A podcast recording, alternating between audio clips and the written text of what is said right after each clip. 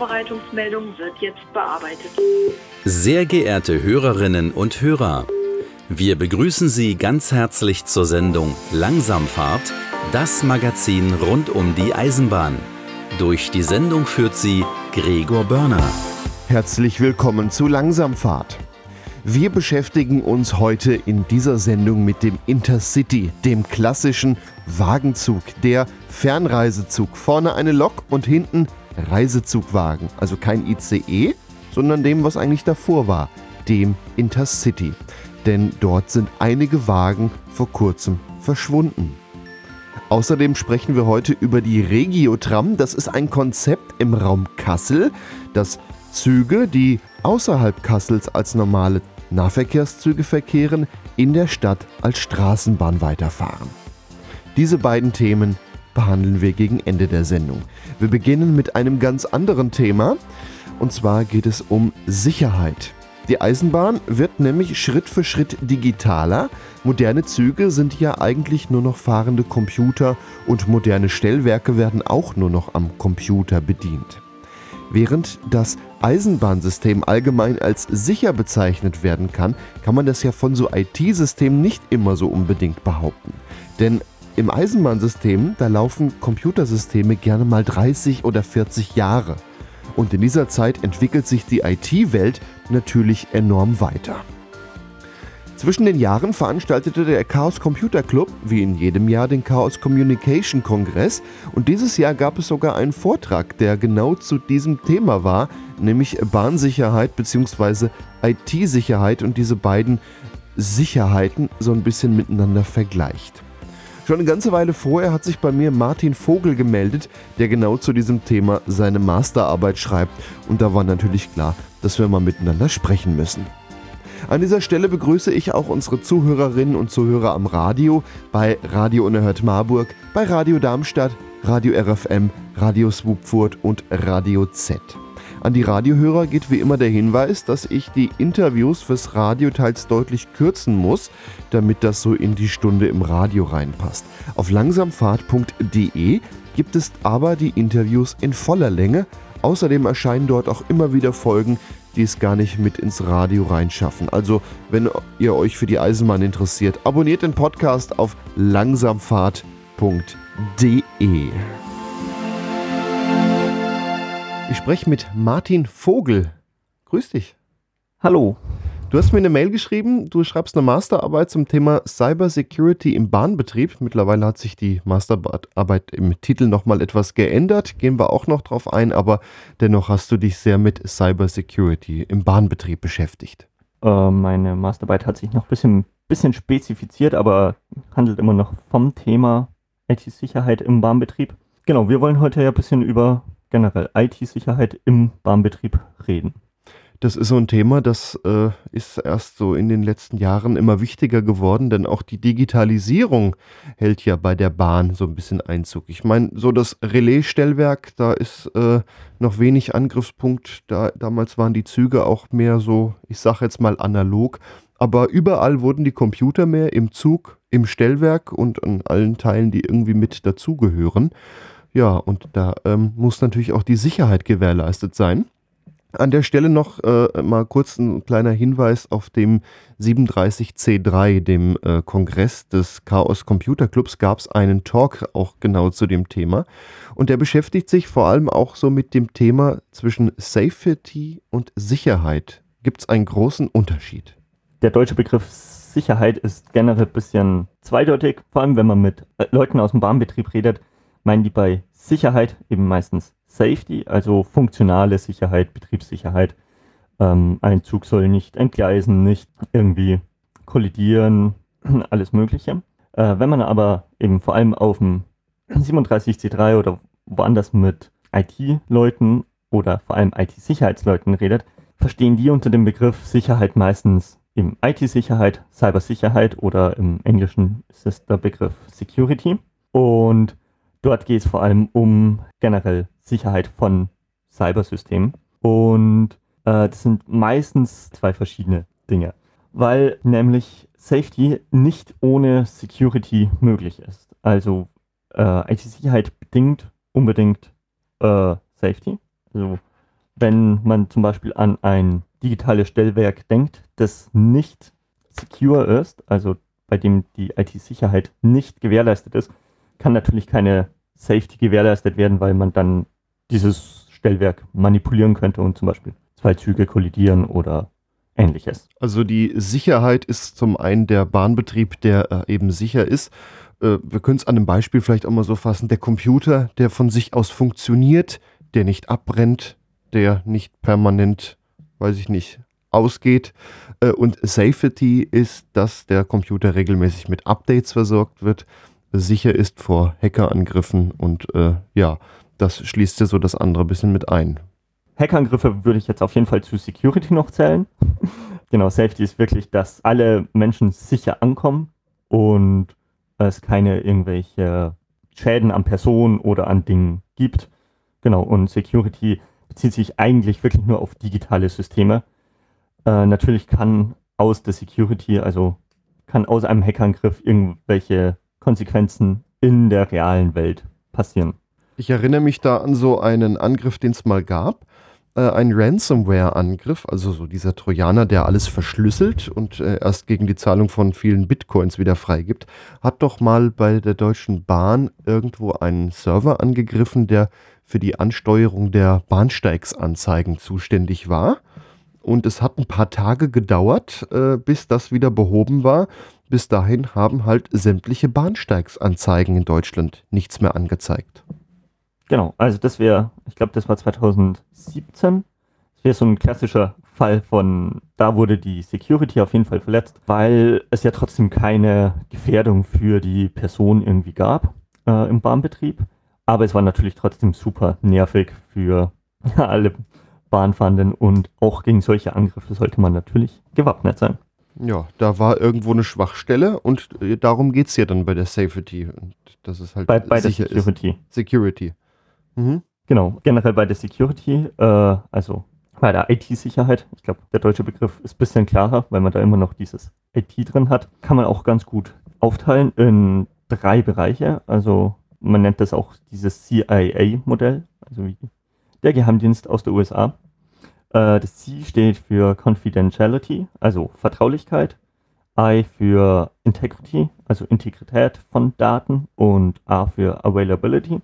Und im BAM-Bereich ist es besonders diese Integrity wichtig. Also Daten sollen genau so, wie sie abgeschickt werden, auch beim Empfänger ankommen und dürfen eigentlich nicht auf dem Weg irgendwie verändert werden.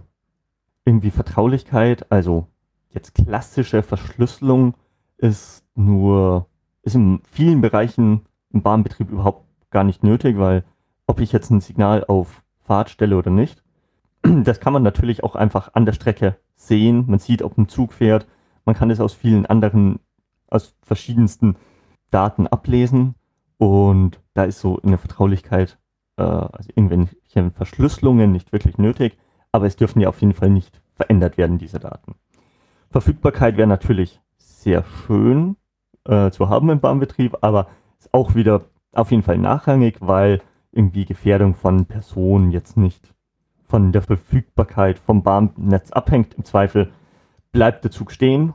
Äh, Wäre natürlich unschön, nervig, aber jetzt nicht beeinträchtigt nicht irgendwie die körperliche Unversehrtheit von Menschen. Genau, denn die äh, Ansteuerung der Signale äh, geht ja immer noch irgendwie so, dass dem Signal der Befehl geschickt wird, geh auf Fahrt. Und wenn der nicht ankommt, bleibt es einfach in der Haltstellung und der Zug fährt nicht. Also so der Verfügbarkeit die ist jetzt aus der sicherheitsrelevanten Sicht ja, nachgelagert quasi. Ansonsten kann man auch, äh, also ich selbst in meiner Masterarbeit beschäftige mich auch mit, also vor allem digitalen Stellwerken und da der Absicherung davon.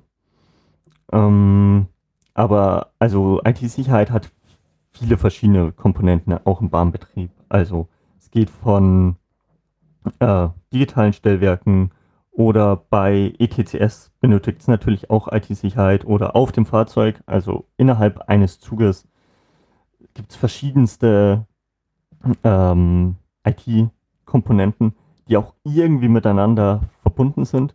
Aber man will ja trotzdem auf keinen Fall, dass als Passagier im WLAN dann irgendwie auf Fahrsteuerung eingreifen kann, also dem Zug bremsen kann oder was weiß ich. Natürlich gibt es dann auch noch, äh, oder im ganzen Betrieb des Bahnsystems gibt es auch noch viele Sensoren für zum Beispiel Weichen oder vieles weitere und oder auch sowas wie Anzeigetafeln und diese angesprochene Ransomware. Das waren natürlich auch so Fälle innerhalb vom Bahnbetrieb, bei denen IT-Sicherheit wichtig ist, auch wenn die vielleicht gar nicht auf die Safety jetzt unbedingt irgendwie Einfluss haben, aber trotzdem relevante Punkte für äh, IT-Sicherheit im Bahnbetrieb sind. Wie sicher ist denn das deutsche Bahnsystem? Also wir haben das ja in mehreren Komponenten, einmal innerhalb der Fahrzeuge, äh, die digitalen Stellwerke, das ETCS-System, was noch gar nicht so viel in Betrieb ist, aber äh, ja, wie sicher ist das System? Denn das wird ja alles so gebaut, dass es sehr, sehr langlebig ist und sehr lange funktioniert. Und in der Zeit ändert sich gerade im IT-Bereich äh, sehr, sehr viel. Genau, das ist auch ein bisschen ein Problem, dass eben diese Anforderungen von Funktionssicherheit und IT-Sicherheit ein bisschen unterschiedlich sind. Also wir haben zum einen äh, bei IT-Sicherheit will man häufige Updates, wenig Personen sollen Zugriff haben. Bei Funktionssicherheit, bei der Betriebssicherheit will man auch Fallback-Möglichkeiten äh, haben und eigentlich Standardisierung, die einmal gemacht wurde und dann für eine lange Zeit besteht. Aber an sich ist das System Bahn zumindest bislange sehr sicher, weil noch gar nicht so viele digitale Komponenten eingesetzt werden und auch das ganze Netz auf eine sehr gute Abtrennung von zum Beispiel vom Internet mit einem digitalen Stellwerk äh, arbeitet. Also innerhalb eines digitalen Stellwerks werden digital übermittelt, auch über IP.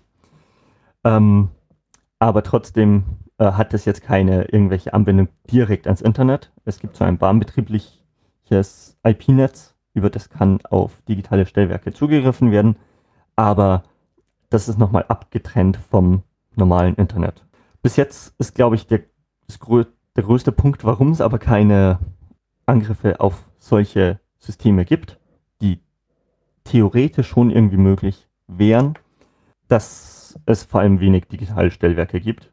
Genau das gleiche bei ETCS. Ähm, wird noch nicht so viel eingesetzt, deswegen äh, gibt es noch nicht allzu viele Angriffe darauf. Ähm, theoretisch oder und unter Laborbedingungen wurden auch schon Angriffe nachgewiesen für ETCS, wie man zum Beispiel zu Movement Authorities fälschen kann und signieren kann, also digital signieren kann, obwohl man nicht ein legitimer Teilnehmer ist im Netz. Die, die Angriffe sind natürlich jetzt alle nicht irgendwie besonders besorgniserregend, dass man sich denkt, ja, ich würde jetzt nicht mehr mit der Bahn fahren, ähm, weil das kann alles gehackt werden. Man hat sowas auch in vielen Autos oder im Straßensystem generell schon gefunden, wie man solche Angriffe fahren kann. Aber ich würde trotzdem, also trotzdem ist in die Richtung mehr Forschung nötig. Man muss sich generell damit beschäftigen, dass man ein System aufbaut mit einem Security by Design. Im Prinzip, dass man wirklich von vornherein, bevor man irgendwie ein eben, digitales Stellwerk an Netz bringt, wirklich auch Schutzmaßnahmen dagegen implementiert.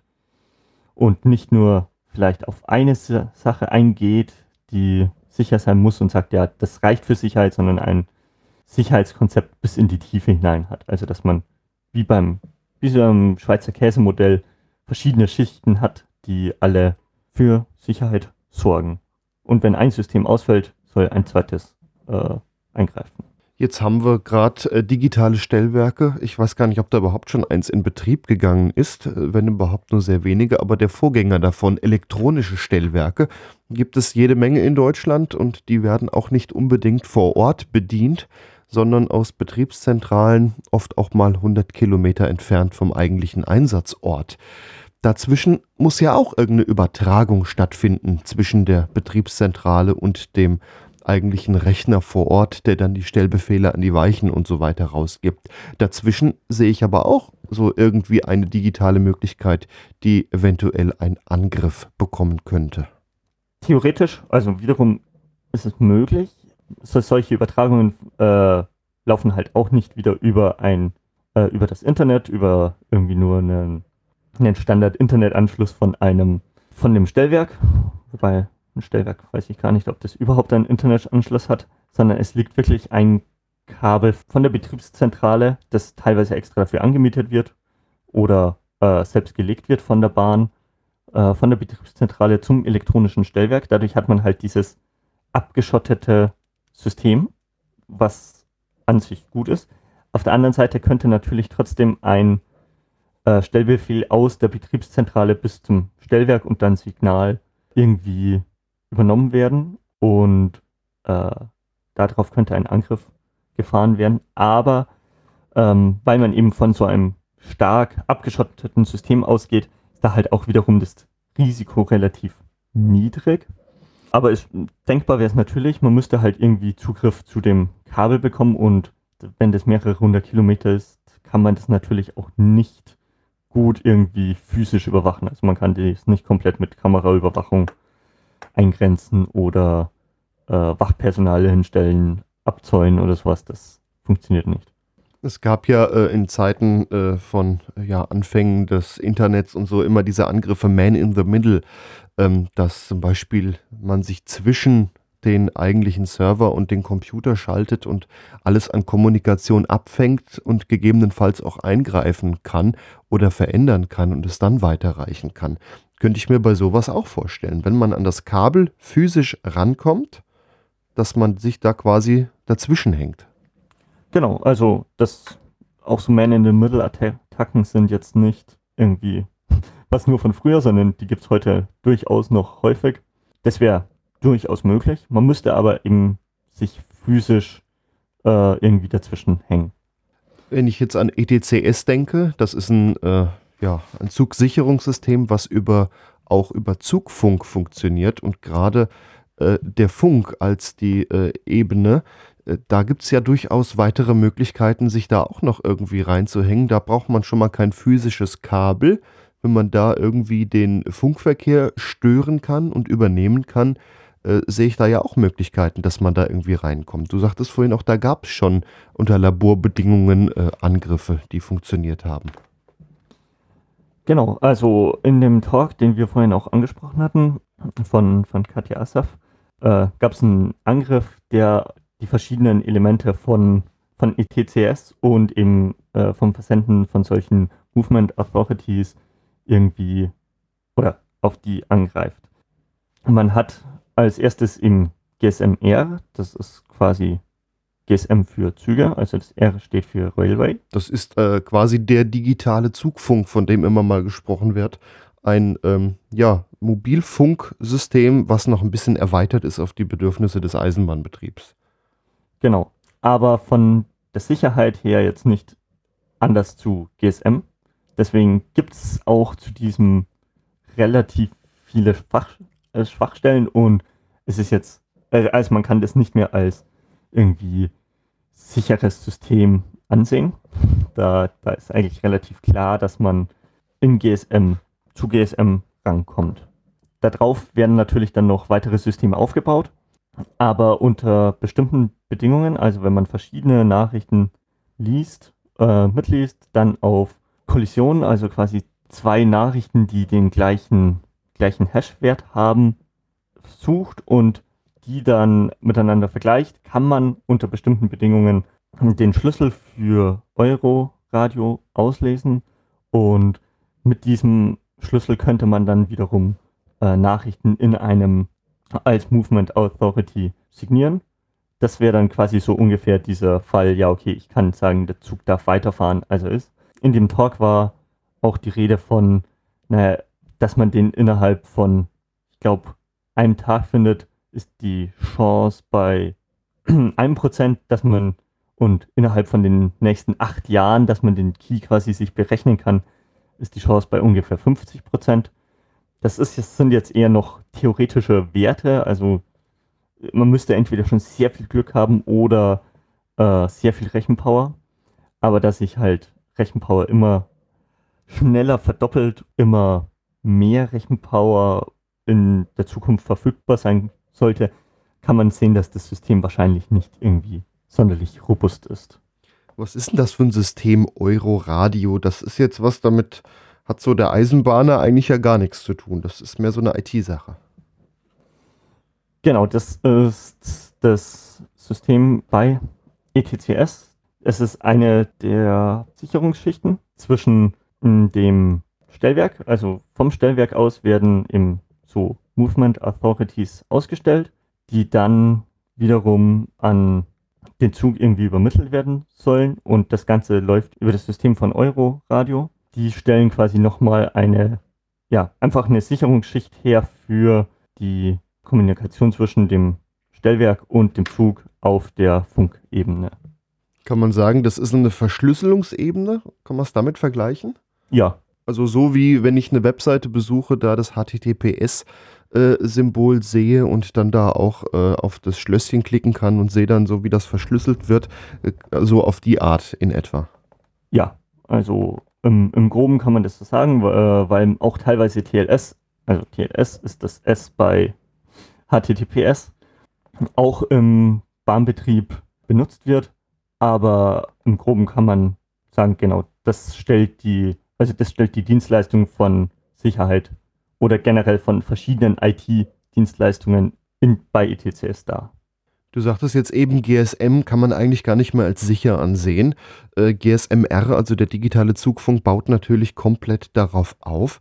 Kann man eigentlich sagen, dass der digitale Zugfunk, so wie, ihn, wie wir ihn haben, alt ist und deshalb eigentlich unsicher ist, weil es aus einer Zeit stammt, in der äh, man sich mit so Security noch gar nicht beschäftigt hat? Ich glaube, kann man ähm, sagen, dass auf jeden Fall GSM ein veraltetes System ist. Großflächig darauf Angriffe zu fahren, ist natürlich trotzdem noch nicht komplett trivial. Also ist es jetzt nicht, dass man äh, sich ohne weiteres alles mitlesen kann. Aber mit gewissem Aufwand ist es auf jeden Fall möglich. Es ist, ich glaube, es hängt gar nicht mal so stark damit zusammen, dass es dann man sich damals keine Gedanken über Security gedacht, gemacht hat, sondern vor allem, dass, dass das System einfach schon alt genug ist, dass man damals dachte, naja, die, es wird, ähm, diese Sicherheitsmaßnahmen reichen aus. Sie haben ja auch ausgereicht, aber inzwischen sind sie wahrscheinlich überholt. Es ist einfach so wieder ein Ding von Langlebigkeit, dass es keine wirkliche Updates gab jetzt. Ja, jetzt hatten wir innerhalb vom Fahrzeug äh, auch schon mal darüber gesprochen. Gibt es ja auch IT. Du sagtest vorhin schon so, das äh, öffentliche WLAN im Zug, das äh, kennt wahrscheinlich jeder. Und das äh, sollte natürlich so weit von der Fahrzeugtechnik getrennt sein, dass man nicht aus dem WLAN, am besten während der Fahrt, auch noch irgendwie in die Steuerung des Zuges eingreifen kann. Genau, also bei dem Thema bin ich nicht ganz so drin wie zum Beispiel bei digitalen Stellwerken, wie da Sicherheit funktioniert. Aber auch da ist natürlich relevant, dass man die verschiedenen Systeme gut voneinander koppelt, dass man nicht einen Zugriff von, vom WLAN auf den Führerstand, auf die Zugsteuerung hätte. Ähm, man will trotzdem wahrscheinlich verschiedene Systeme über gleiche Datenleitungen nutzen. Sowas kann man auch machen, aber trotz, also VLAN ist da ein Schlagwort oder äh, irgendwelche VPN-Tunnel innerhalb eines Zuges. Das wären natürlich, das wären Möglichkeiten dafür. Äh, aber natürlich hat man da natürlich einen großen Angriffsvektor, wenn man von verschiedenen Punkten innerhalb des Zuges auf andere Punkte zugreifen kann. Da muss natürlich auch irgendwie ein Security-Konzept sich überlegt werden. Ich glaube, das war auch ein Grund, warum das so lange gedauert hat, dass irgendwie die WLAN Access Points innerhalb von ICEs äh, nicht sofort quasi nachgerüstet worden konnten ohne weiteres, sondern es musste auch die, äh, ausgeschlossen werden, wie jetzt irgendwelche Wechselwirkungen es mit, mit den Zugsystemen gab. Genau. Und gerade da sehe ich äh, das eigentlich relativ einfach, denn äh, jeder kann irgendwie sich so, eine, so einen Router kaufen, der ein bisschen Mobilfunk macht und dann ein WLAN daraus erzeugt und davon ein paar nebeneinander aufhängen die brauchen ja eigentlich dann nur Strom und müssen ja gar nicht zwingend miteinander vernetzt sein. Na, und wenn man es doch will, dann äh, liegt es ja da auch nahe, da einfach eigene Kabel zu nehmen, die mit dem Rest nichts zu tun haben. Dann ist es unabhängig. Viel kritischer könnte natürlich auch der Fall sein, mittlerweile die modernen Züge, die haben auch eine Fernwartung, dass der Hersteller aus der Ferne mal Fehler auslesen kann oder die äh, Fehler direkt an die äh, Werkstatt übermittelt werden. Äh, oder der Hersteller kann mal ein System zurücksetzen, wenn es irgendwo Fehler gibt. Alles selber schon erlebt und äh, ist auch schon vorgekommen. Äh, das ist ja natürlich dann auch wieder so. Irgendwo muss da eine Schnittstelle sein, wahrscheinlich zum Mobilfunk hin, die ja dann schon tiefer ins Fahrzeug eingreift. Genau, da muss man natürlich auch wieder aufpassen, dass man auf diesen Punkt Integrity eingeht. Also es darf auf jeden Fall nur irgendwelche validen Leute, Software oder verschiedene oder irgendwelche Daten auf einen Zug während des Betriebs aufgespielt werden. Also äh, es kann jetzt nicht sein, dass man von außen, man sich einfach neben den Zug stellt und dann eine neue Software drauf spielt. Wahrscheinlich auch mit verschiedenen Security-Mechanismen, wie zum Beispiel, dass man mit dem Triebfahrzeugführer irgendwie zusammen, dass der das noch irgendwie bestätigen muss oder dass der Zug stehen muss oder irgendwelche Sicherheitsmechanismen. Und natürlich braucht man gute Kryptographie, dass wirklich nur der, der legitime Hersteller oder die Werkstatt wirklich äh, Zugriff auf den Zug hat und nicht irgendwelche sicherheitskritischen Sachen manipuliert werden können während der Fahrt. Und im besten Fall auch nur äh, Software aufgespielt werden kann, die den Zug nicht in der Sicherheit irgendwie beeinflusst. Also gerade bei Updates äh, der äh, Software im Zug, die muss ja dann noch äh, in der Regel vom Eisenbahnbundesamt nochmal abgenommen werden. Ähm, das ist eh so ein ziemlich schwieriges Ding. Da werden gar nicht häufig Updates gemacht, sondern das sind dann immer eher größere Sachen, weil dann die, die Abnahme auch so ein größerer Prozess immer ist. Da wird dann gerade viel auf einmal, äh, sage ich jetzt mal, abgedatet. Ähm, was wir jetzt so besprechen, klingt alles so, als wäre die Bahn völligst unsicher und darauf ist noch nie geachtet worden. Der Fall ist aber jetzt auch nicht. Also gerade so Züge, Fernwartung, das wird verschlüsselt sein. Die Kommunikation ist verschlüsselt, außer jetzt vielleicht beim GSMR. Ja, es klingt jetzt viel, als müsste das erstmal so hin geändert werden, aber da wird schon viel gemacht und das Bahnsystem ist jetzt auch nicht per se unsicher, weil die Kommunikation angreifbar ist. Nee, also es ist nicht äh, komplett unsicher und ich fahre auch ohne irgendwelche Angst weiterhin Bahn. So, ich glaube, wenn man IT-Sicherheit studiert, ist bisschen, hat man immer dieses, so eine Brille auf, mit der man sieht, wo überall Angriffsvektoren irgendwie sein könnten. Und es ist auch wichtig, dass darauf geachtet wird. Aber es wird auf jeden Fall darauf geachtet. Es wird in Zukunft auch immer mehr kommen. Ich glaube, es ist sehr wichtig, dass man, vor allem wenn man neue digitale Systeme baut, auch schon beim Bauen darauf achtet und beim Entwickeln. Verschiedene Leute haben ein bisschen verschiedene andere Sichtweisen auf so ein Thema. Zum Beispiel will eben ein IT-Sicherheitler will regelmäßige Updates und irgendwie verschiedene Kryptographie oder andere Sicherheitsmaßnahmen innerhalb von so einem System haben. Und äh, Eisenbahningenieure, die gehen eher auf naja, wir wollen altbewährtes, lang erprobtes, ist viel wichtiger als irgendwie der neueste Algorithmus. Äh, also irgendwie der neueste Sicherheitsalgorithmus, während halt vor allem in der IT-Sicherheit häufig alte Systeme meistens unsicher sind, einfach weil sie schon gar nicht vom Prinzip her unsicher sind, aber einfach die Rechenkapazität sich so erhöht hat, dass sie inzwischen nicht mehr aktuell sind.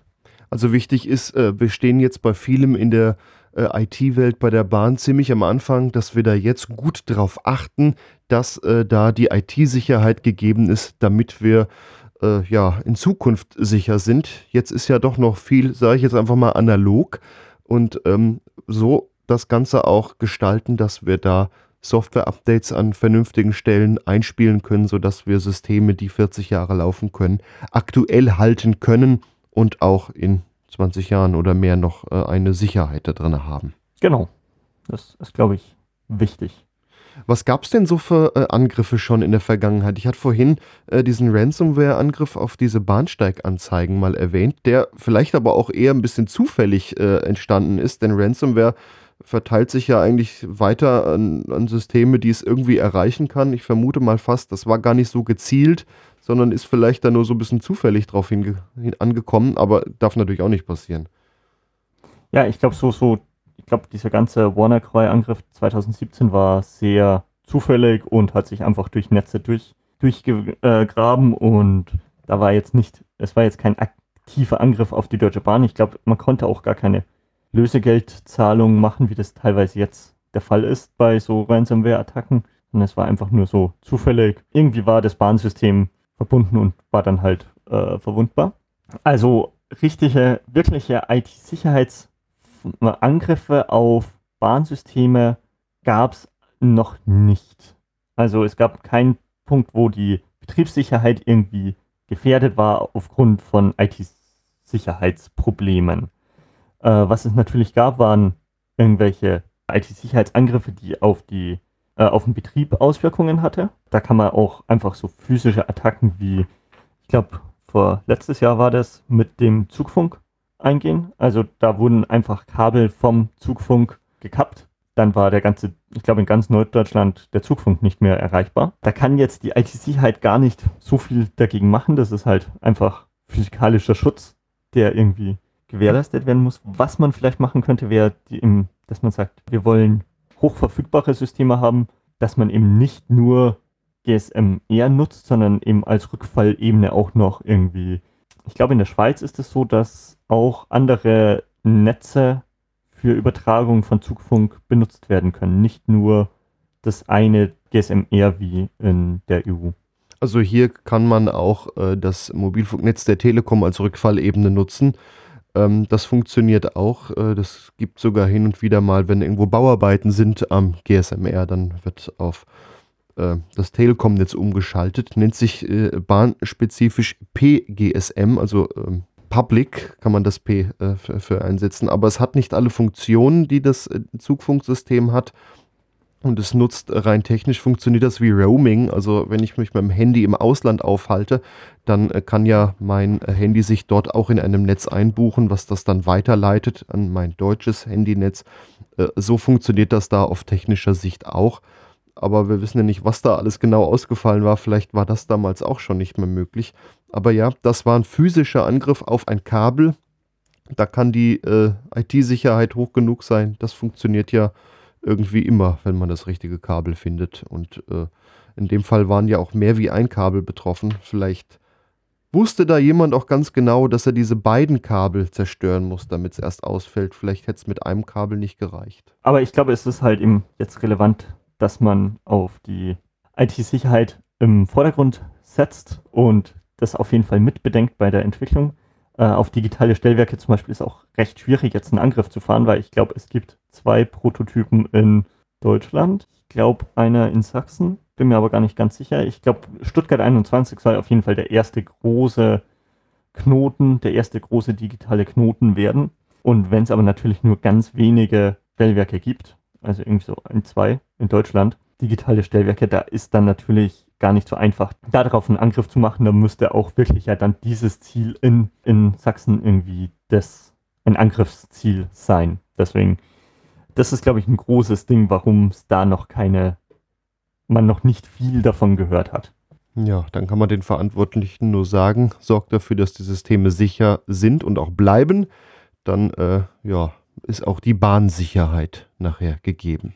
Ja, dann äh, wünsche ich dir viel Erfolg, dass das mit der Masterarbeit hinhaut, dass du irgendwo deinen Traumjob findest, was mit Eisenbahn und äh, Sicherheit und vielleicht so die Eisenbahnwelt in Zukunft, das meiste davon betrifft ja eigentlich auch mehr die Zukunft, in Zukunft äh, auch Sicherheiten kannst. Vielen Dank. ja. ja, Martin Vogel, vielen Dank für das Gespräch. Tschüss.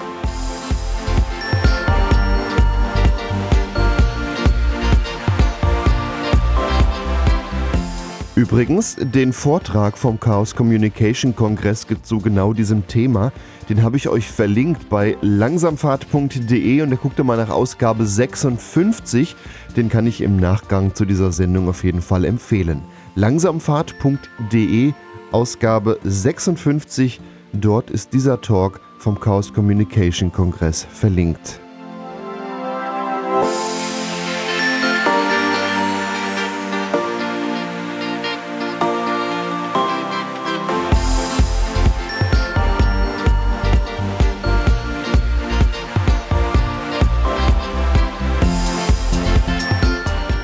Und nun widmen wir uns ganz anderen Themen, denn wir wollen Abschied nehmen von ein paar Wagen des klassischen Intercities, so wie wir ihn noch von früher kennen. Lok und ein Wagenzug gibt es heute noch, wenn auch er immer weniger wird. Und da verabschieden wir uns heute von den Bordbistros, weil die Türen nicht mehr so ganz zeitgemäß sind. Ich spreche mit Michael Frömming, Chefredakteur der Zeitung Der Schienenbus. Hallo Michael. Moin Gregor. In eurem aktuellen Heft. Da dreht sich viel um Fernverkehrszüge, nämlich um den klassischen Intercity und da gab es zum Jahreswechsel eine Veränderung. Viele kennen sie noch, viele haben sie geliebt, andere hatten Schwierigkeiten, sie überhaupt aufzukriegen. Hätte man einfach nur mal einen Moment warten müssen. Nämlich mit diesen Drehfalttüren, die so einen kurbelartigen Griff haben, um sie dann zu öffnen. Äh, und mit von denen wollte sich die Deutsche Bahn ja gerne trennen. Richtig. Und zum 20. Dezember des letzten Jahres hat sich die Deutsche Bahn AG von den äh, Bordbistros mit den sogenannten Drehfalltüren tatsächlich verabschiedet und das wurde von Lesern unseres Magazins der Schienenbus äh, begleitet. Also das heißt, sie sind in einem dieser letzten Bordbistros mitgefahren und haben da noch ein bisschen gefeiert, aber nochmal äh, das, was eigentlich diesen IC1 mit den Bordbistros ausmacht, in einen Artikel verfasst, den wir jetzt veröffentlicht haben. Es waren ja nicht nur Bordbistros, die diese Türen hatten. Es sind auch äh, echt viele Erste-Klasse-Wagen zum Beispiel auch äh, rausgegangen. Aber äh, der Wegfall des Bordbistros ist, glaube ich, so das, was man am meisten merkt als Fahrgast. Denn da gibt es genau. ja auch keinen Ersatz so wirklich für. Also da hat man jetzt nicht umgebaut oder so.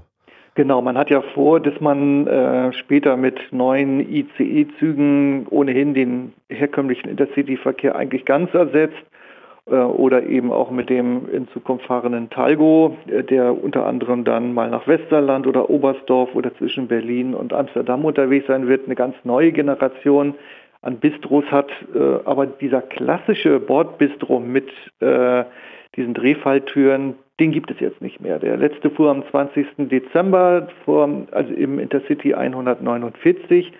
Und äh, in unserem Artikel sind äh, Eisenbahnfans am 11. Dezember nochmal äh, zwischen München und Salzburg unterwegs gewesen und haben den Intercity 1291 besucht und eben gleichzeitig das Bordbistro und nochmal ein lecker Bier getrunken und gleichzeitig das zusammengefasst, was eigentlich Bordbistro ausmacht. Und da ist ja tatsächlich eine Ära, die jetzt zu Ende geht. Die Deutsche Bahn will ja ohnehin äh, den Intercity so in der jetzigen Form gar nicht mehr so lange haben. Du sagtest bereits, diese Talgo-ICE-Züge sollen damit ablösen. Der IC2, diese Doppelstockwagen, haben schon viel auch äh, abgelöst.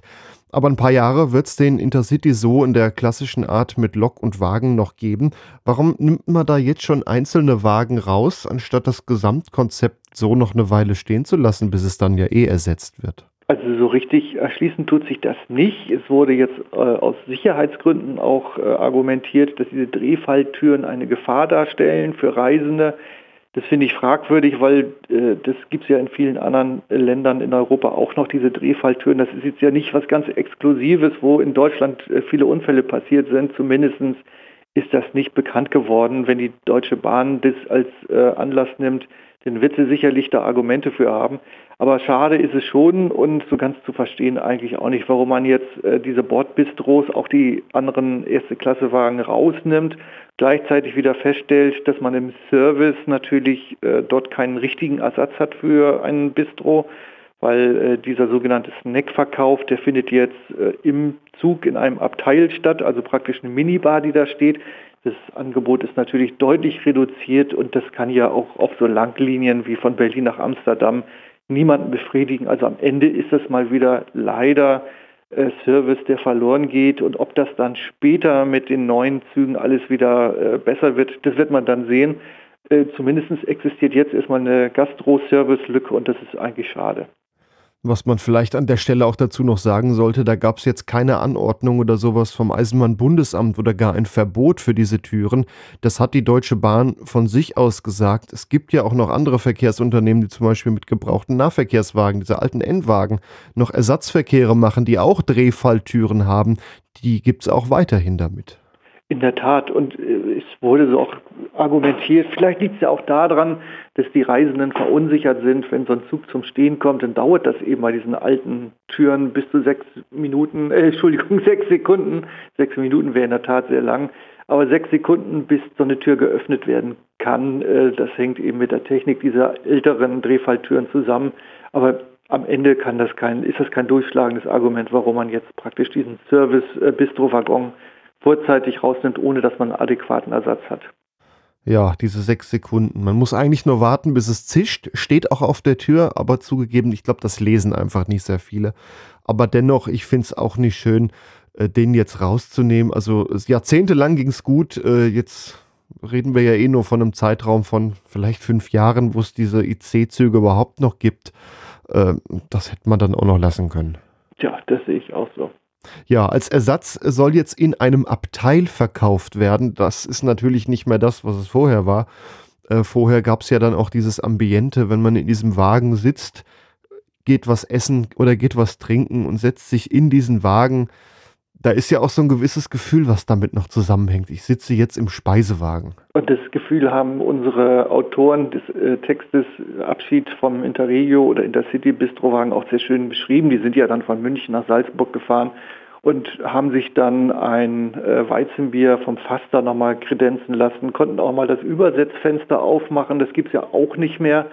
Äh, das ist ja alles jetzt klimatisiert, schön und gut, aber das in der Tat, da geht ein Stück Reisekultur verloren. Das ist eben so, dass andere Fahrgäste das nicht so sehen und diese Übersetzfenster vielleicht den einen oder anderen auch gestört haben. Aber äh, ich erinnere mich sehr gerne an viele, viele Touren, äh, die ich mit diesem Bordbistro gemacht habe und einfach auch mal ein Kaltgetränk genommen habe und bei Sonnenschein mal einfach die Nase aus dem Fenster halten und wenn man jetzt irgendwo im Abteil steht äh, oder auf dem Gang, um sich im Abteil da was zu kaufen, wird sicherlich kein frisch gezapftes Weizenbier mehr geben können, bestenfalls irgendwas aus der Flasche. Und im Übrigen, ob das dann für die Sicherheit alles besser ist, wenn sich die Gäste da auch noch staunen, andere kommen nicht durch, äh, das könnte man ja auch noch diskutieren. Also manche Dinge bei der Deutschen Bahn AG sind einfach unverständlich. Auch 30 Jahre nach der Bahnreform fragt man sich, was machen die da eigentlich und warum? Ja, dieser äh, Snackverkauf im Zug, ich glaube, es wird auch kein großer Erfolg werden, weil wenn man da Bier aus der Flasche kauft oder so, naja, ehrlich gesagt, das kann man sich dann auch für günstiger mitbringen. Und ja, das Stauproblem hat man. So breit ist der Gang ja nicht. Nee, in der Tat. Und es geht ja etwas verloren. Und wer eine lange Reise unternimmt, gerade eine Urlaubsreise, wenn man schon viel Gepäck mitschleppen muss, weil es auch den Gepäckservice nicht mehr gibt, äh, den äh, möchte man vielleicht unterwegs mal was konsumieren und da muss man nicht noch unterwegs im Supermarkt am Bahnhof was einkaufen, sondern man geht dann eben entspannt und setzt sich in ein Bordbistro und an einen Tisch und wird vor Ort bedient. Und das ist eigentlich das, was die Deutsche Bahn äh, oder die Eisenbahn ausmacht. Aber wenn das eben nicht begriffen wird oder jetzt einfach ausgesetzt wird, mal sehen, wie es dann in Zukunft besser laufen wird in den äh, dann neuen Zügen. Aber äh, das ist jetzt erstmal Geschichte und wie gesagt, das haben wir in einem Artikel zusammengefasst und erinnern eben an diese Zeit des klassischen Bordbistros. Ja, schön war es damals. Wobei man ja auch nochmal sagen kann, so die Gerichte, die es da zu essen gab, das war ja auch nur noch aufgewärmtes, wenn man so aus äh, Ostdeutschland Richtung Tschechien fährt mit tschechischen Schnellzügen oder äh, Fernverkehrszügen. Da wird ja noch richtig gekocht im Speisewagen. Das ist ja nochmal ohnehin was ganz anderes wie in den Bordbistro-Zügen. Das ist richtig und das wäre auch ein Thema, das wir uns auf die äh, Brust geschrieben haben in den tschechischen Euro-City-Zügen, die von Hamburg über Berlin bis Prag fahren, da wird ja wirklich noch das Schnitzel geklopft und da gibt es wirklich äh, Leckeressen und äh, das wird sich auch dem Ende nähern. Das wird dann auch Systemgastro dann am Ende werden, so ist zu befürchten. Aber diese Tour von äh, Berlin nach Prag, das habe ich nun gerade unlängst auch äh, auf einem Teilabschnitt mitgemacht. Das ist so beliebt, da kommen wirklich Touristen aus aller Welt, da saßen US-Amerikaner und die erzählten uns auch, sie wussten, dass es eben diesen Speisewagen gibt und fuhren dann statt mit dem Reisebus mit dem Eurocity nach Prag und haben sich da auch äh, gut konsumieren lassen. Ja, Speisewagen ist halt Reisekultur. Liebe Deutsche Bahn, ihr habt da leider was kaputt gemacht. Ja, ein äh, anderer IC-Zug, der verbindet Berlin mit Amsterdam und äh, da gab es immer äh, auch was zu sehen für die Eisenbahnfreunde, nämlich in Bad Bentheim gab es einen Lokwechsel denn die deutsche Lok, die durfte nicht weiter in die, Nieder in die Niederlande fahren. Da äh, kam dann eine Lok der niederländischen Staatsbahn. Und diese Lokomotive, die Baureihe 1700, ist äh, jetzt auch nicht mehr im Einsatz auf dem niederländischen Bereich und da gab es eine große Abschiedsfahrt, äh, die wir dokumentieren mit schönen Fotos, aber gleichzeitig auch nochmal auf diesen Umsteigevorgang äh, oder Umspannvorgang in Bad Bentheim hinweisen. Es war ja so, dass bis zuletzt eine deutsche Lokomotive, das war zum Beispiel Baureihe 101, aus Berlin kommend nach Bad Bentheim gefahren ist. Die wurde abgekoppelt. Es dauerte dann eine bestimmte Zeit, eine Viertelstunde ungefähr. Und die äh, niederländische Lok äh, setzte sich vor den Intercity und dann ging es irgendwann weiter. Das findet jetzt nicht mehr statt. Man hat jetzt einen Vectron, einen niederländischen Vectron, der von Berlin dann durchfährt nach Amsterdam. Und äh, in Zukunft soll das dann ja auch der Talgo übernehmen, der vom spanischen Hersteller äh, ja auch schon erst, das erste Fahrzeug abgeliefert wurde, gerade im Test ist. Und das wird jetzt dann sukzessive auf der Strecke auch irgendwann zum Einsatz kommen.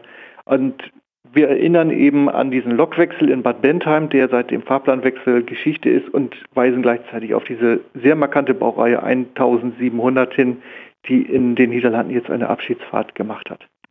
Ja, da gibt es jetzt die mit den durchgehenden Zügen beziehungsweise mit der durchgehenden Lok äh, natürlich für die Fahrgäste so den Vorteil, dass es ein bisschen schneller geht.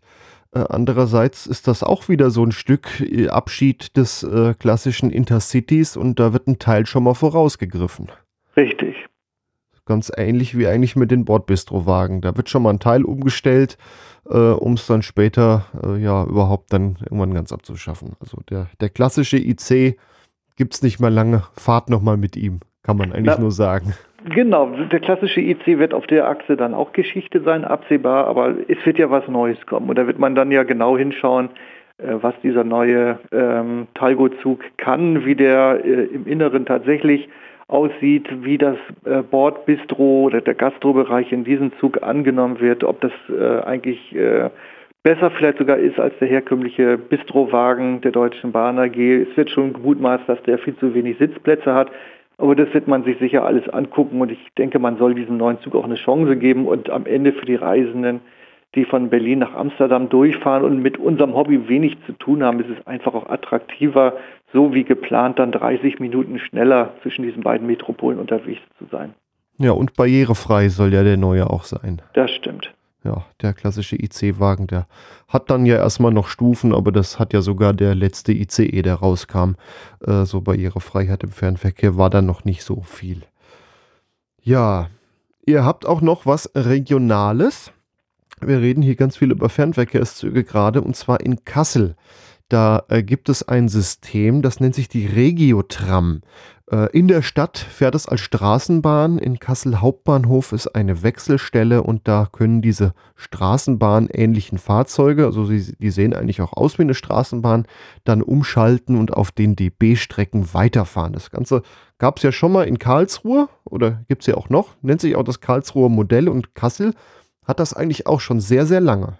Genau, und Kassel gilt auch neben Karlsruhe in dem Bereich als Vorreiter äh, in Deutschland und wir haben in diesem etwas längeren Artikel mal rückblickend auf die Geschichte von äh, auch Straßenbahn und den Zusammenhang mit Eisenbahn beschrieben. Und ähm, das Karlsruher Modell äh, ist ja eines der ersten, das auch europaweit Furore gemacht hat. Also dieses ganz typische, inzwischen sehr bekannte, weit, nicht weit verbreitet, aber in vielen Metropolen entweder diskutiert, aber vielleicht auch schon umgesetzte Modell, das dann die alte herkömmliche Straßenbahn zur Stadtbahn aufgewertet wurde und dann äh, von den äh, Stadtstraßenbahnschienen wechseln auf die DB-Strecken.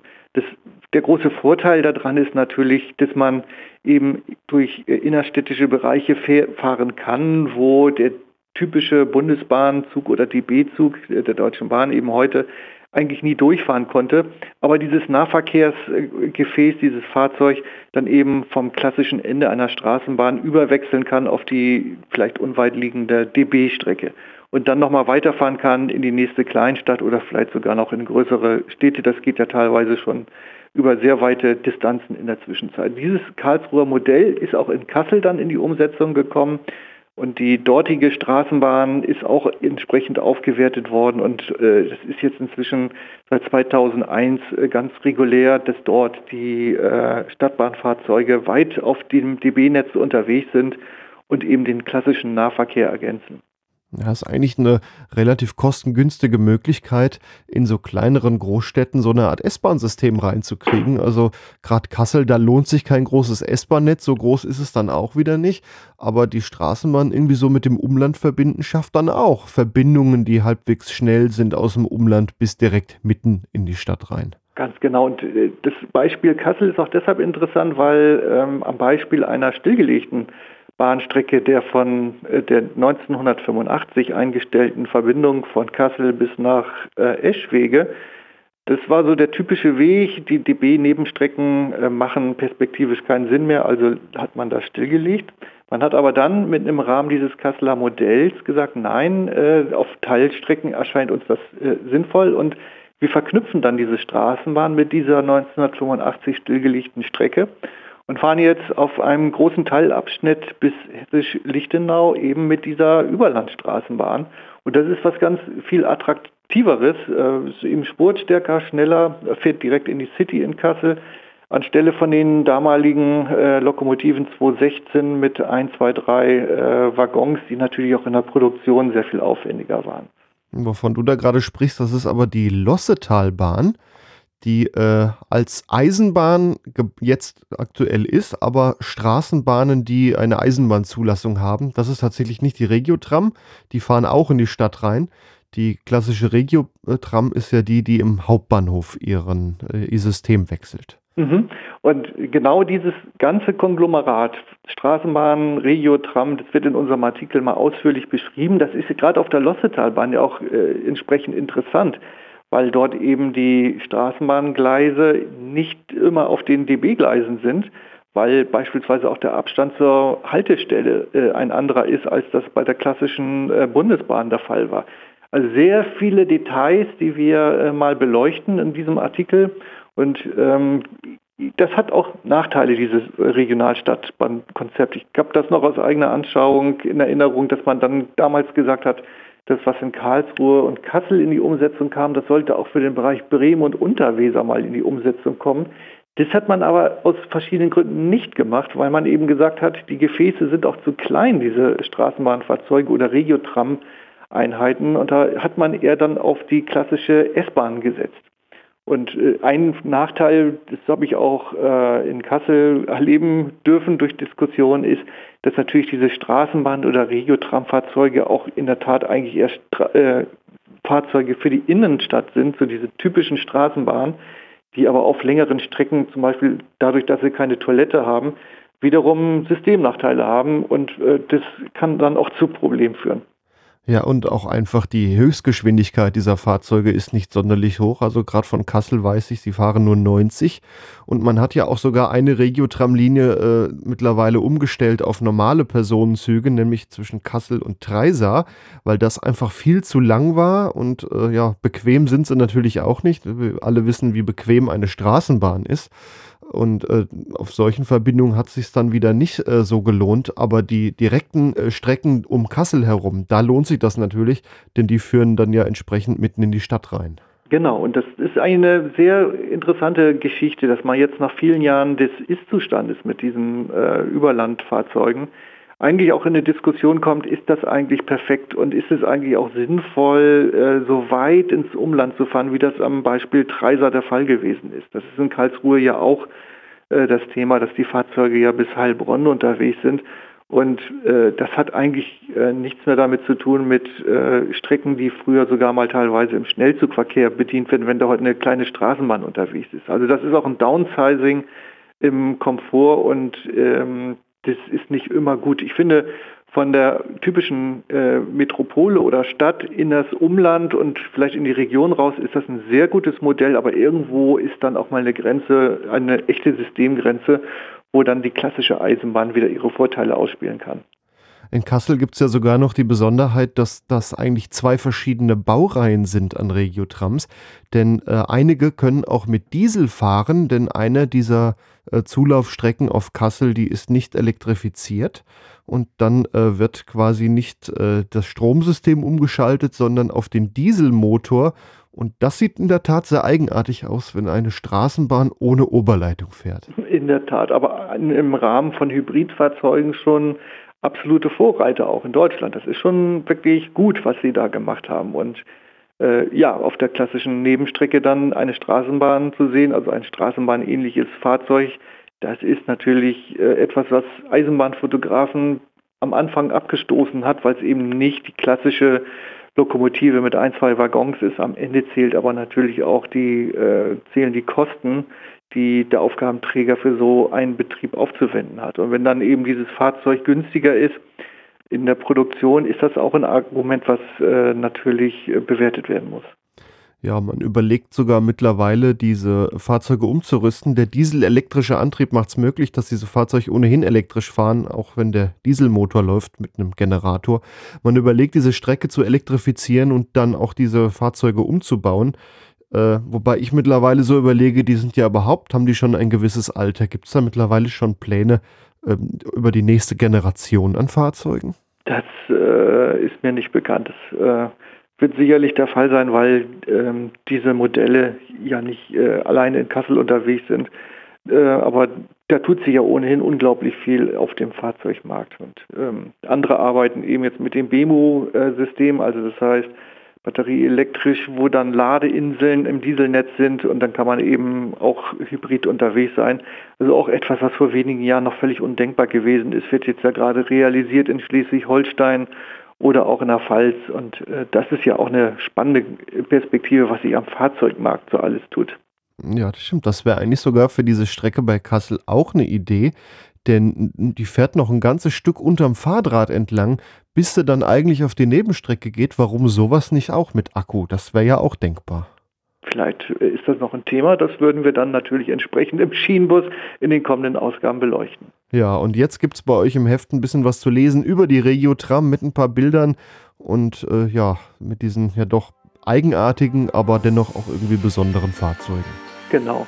Ja, dann danke ich dir. Michael Frömming von der Zeitung Der Schienenbus. Danke dir, Gregor.